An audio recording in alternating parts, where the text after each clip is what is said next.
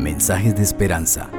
Reflexión diaria en el plan Reavivados por su palabra con el pastor Álvaro Rodríguez. Dios les bendiga queridos amigos. Que la gracia del Señor Jesucristo les acompañe en este nuevo día. Hoy estudiaremos San Marcos capítulo 6. Como de costumbre vamos a orar para suplicar por la dirección de Dios. Querido Padre, gracias porque nos permites encontrarnos una vez más para meditar en tu palabra. Bendice, Señor, a cada persona que escucha esta meditación. Que tu espíritu sea hablando a su corazón. Si hay alguien que ha tenido una vida de tormento, quizás unos días llenos de problemas, que hoy tú puedas hablar a través de tu palabra y llevar paz a su corazón. En el nombre maravilloso del Señor Jesucristo. Amén. Así dice la palabra de Dios. Salió Jesús de allí y vino a su tierra y lo seguían sus discípulos. Cuando llegó el sábado comenzó a enseñar en la sinagoga y muchos oyéndolo se admiraban y preguntaban, ¿de dónde saca este estas cosas? ¿Y qué sabiduría es esta que le es dada y estos milagros que por sus manos son hechos? ¿No es este el carpintero, hijo de María, hermano de Jacobo, de José, de Judas y de Simón? ¿No están también aquí con nosotros sus hermanas? Y se escandalizaban de él. Pero Jesús les dijo, no hay profeta sin honra, sino en su propia tierra entre sus parientes y en su casa. No pudo hacer allí muchos milagros, salvo que sanó a unos pocos enfermos poniendo sobre ellos las manos, y estaba asombrado de la incredulidad de ellos.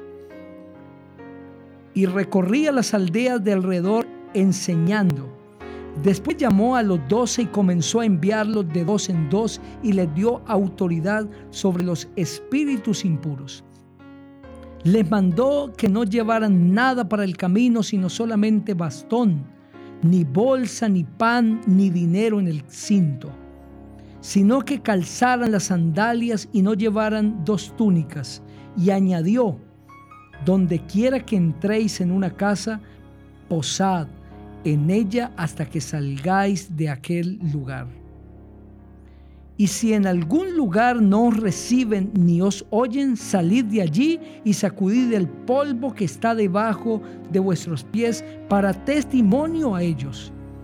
De cierto digo que en el día del juicio será más tolerable el castigo para los de Sodoma y Gomorra que para aquella ciudad.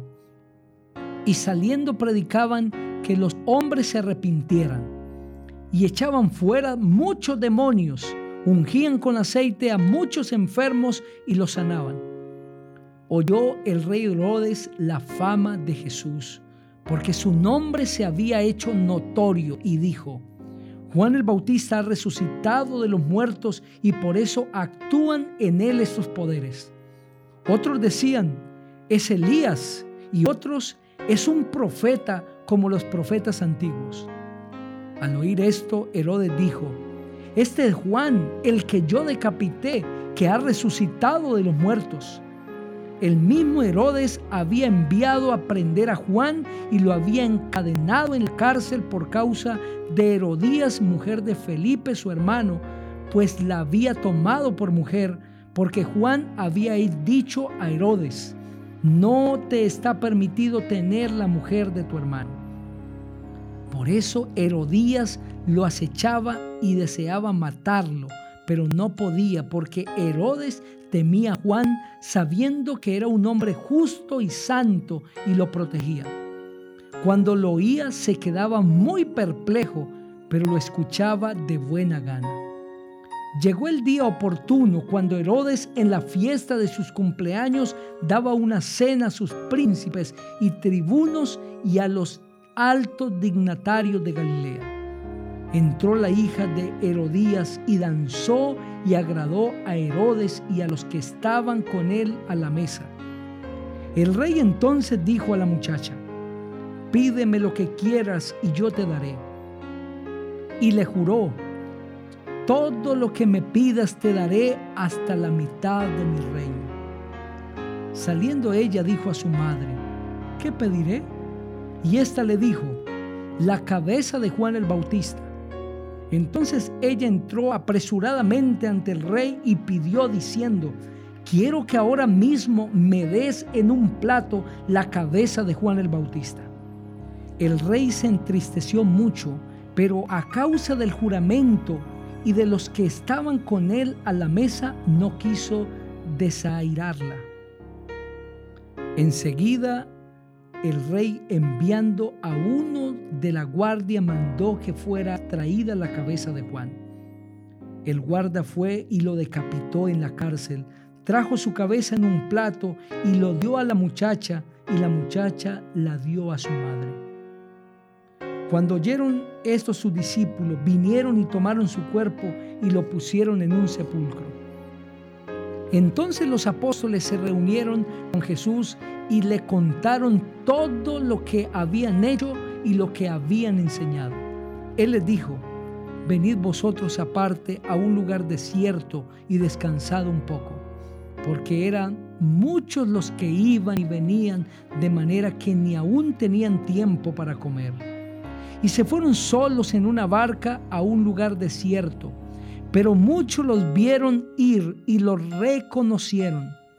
Entonces muchos fueron allá a pie desde las ciudades y llegaron antes que ellos y se juntaron a él. Salió Jesús y vio una gran multitud y tuvo compasión de ellos porque eran como ovejas que no tenían pastor y comenzó a enseñarles muchas cosas. Cuando ya era muy avanzada la noche, sus discípulos se acercaron a él y le dijeron, el lugar es desierto y la hora ya muy avanzada. Despídelos para que vayan a los campos y aldeas de alrededor y compren pan, pues no tienen que comer. Respondiendo él les dijo, dadle vosotros de comer. Ellos le dijeron, ¿Quieres que vayamos y compremos pan por 200 denarios y les demos de comer?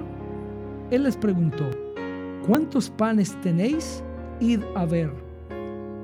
Y al saberlo dijeron, cinco y dos peces. Entonces les mandó que hicieran recostar a todos por grupos sobre la hierba verde. Se recostaron por grupos de ciento en ciento y de cincuenta en cincuenta. Entonces tomó los cinco panes y los dos peces y levantando los ojos al cielo bendijo y partió los panes y dio a sus discípulos para que los pusieran delante. También repartió los dos peces entre todos. Comieron todos y se saciaron.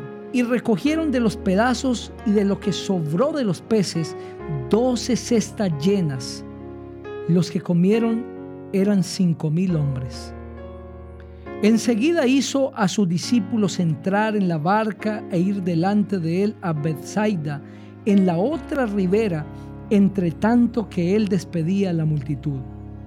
Y después que los despidió, se fue al monte a orar. Al llegar la noche, la barca estaba en medio del mar y él solo en tierra viéndolo remar con gran esfuerzo porque el viento les era contrario, cerca de la cuarta vigilia de la noche vino a ellos andando sobre el mar y quería adelantárseles. Viéndolo ellos andar sobre el mar, pensaron que era un fantasma y gritaron, porque todos lo veían y se asustaron. Pero él enseguida habló con ellos y les dijo, tened ánimo soy yo, no temáis. Subió a la barca con ellos y se calmó el viento. Ellos se asustaron mucho y se maravillaban, pues aún no habían entendido lo de los panes por cuanto estaban endurecidos sus corazones. Terminada la travesía, vinieron a tierra de Genezaret y arribaron a la orilla. Al salir ellos de la barca, enseguida la gente lo reconoció Mientras recorrían toda la tierra de alrededor, comenzaron a traer de todas partes enfermos en camillas en donde oían que estaba. Y donde quiera que entraba, ya fuera en aldeas, en ciudades o en campos, ponían en las calles a los que estaban enfermos y le rogaban que los dejara tocar siquiera el borde de su manto, y todos los que lo tocaban quedaban sanos. Amén. Qué maravilloso relato que presenta este capítulo. Ese Cristo maravilloso que caminó por la tierra, trayendo paz, bendición, sanando a los enfermos, había nacido en un lugar de donde no se esperaba que saliera alguien así, de Nazaret. Allí había nacido el Señor Jesucristo. Además, era hijo de un carpintero, de una familia humilde, conformada por su padre, por su madre, por hermanos y hermanas. Por eso cuando el Señor Jesucristo empezó a realizar su ministerio, algunos se maravillaban por todos los hechos. Pero otros se preguntaban, ¿acaso no es este el hijo del carpintero, hijo de María, hermano de Jacobo, de José, de Judas y de Simón y también de sus hermanas a las que conocemos? ¿Acaso este no es el muchacho que vimos crecer aquí en Nazaret? y se impresionaban por lo que hacía, pero se negaban a creer que fuese el Mesías por ese humilde lugar donde había nacido, por la humilde familia a la que pertenecía, por la vida de sencillez que llevaba. Y se negaron a creer que era el Hijo de Dios. Por eso el Señor Jesucristo se fue de ese lugar se alejó de Nazaret y el versículo 6 dice que se fue asombrado por la incredulidad de ellos. Qué interesante es que la misma lucha se sostuvo en el cielo. Lucifer veía al Señor Jesucristo como a otro ángel porque se relacionaba con ellos. Y llegó un momento en que le empezó a costar verlo como el Dios, el Rey del universo y como un superior. Y pensó que él estaba al nivel del Señor Jesucristo y quiso reclamar gloria, alabanza. La misma alabanza que recibía el Hijo, él también quería recibirla. Ahora los habitantes de Nazaret tienen el mismo problema. Ven en Cristo un igual a ellos. Un muchacho, hijo de un carpintero sencillo, y les cuesta aceptar que es el Hijo de Dios. Los seres humanos nos fijamos en las apariencias y nos engañamos porque juzgamos por lo que vemos. Por eso Dios dice que Él ve el corazón. Él ve lo que hay más allá. Algunos creen que ese niño que nació en Belén, en medio de una sencillez que no hubo ni siquiera hotel para él, un lugar donde nacer, y tuvo que nacer en una pesebrera. ¿Cómo puede ese niño resolver mis problemas? Algunos dicen, ¿cómo puede Cristo resolver mis problemas si murió en una cruz? ¿Por qué no descendió de la cruz?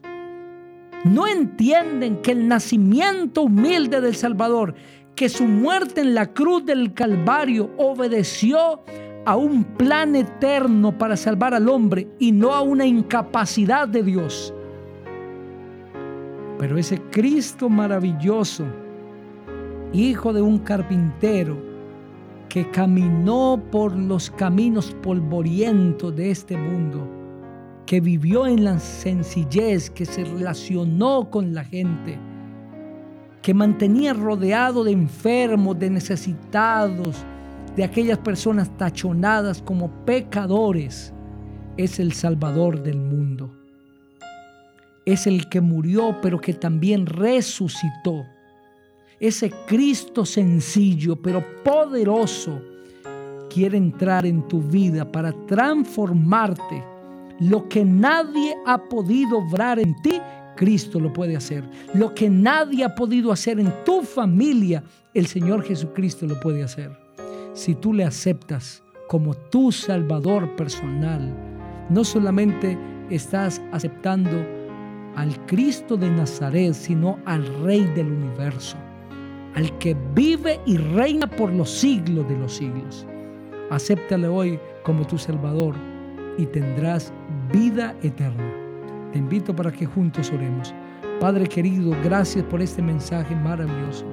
Hoy aceptamos a ese Cristo glorioso, a ese Cristo poderoso para que nos dé la vida eterna.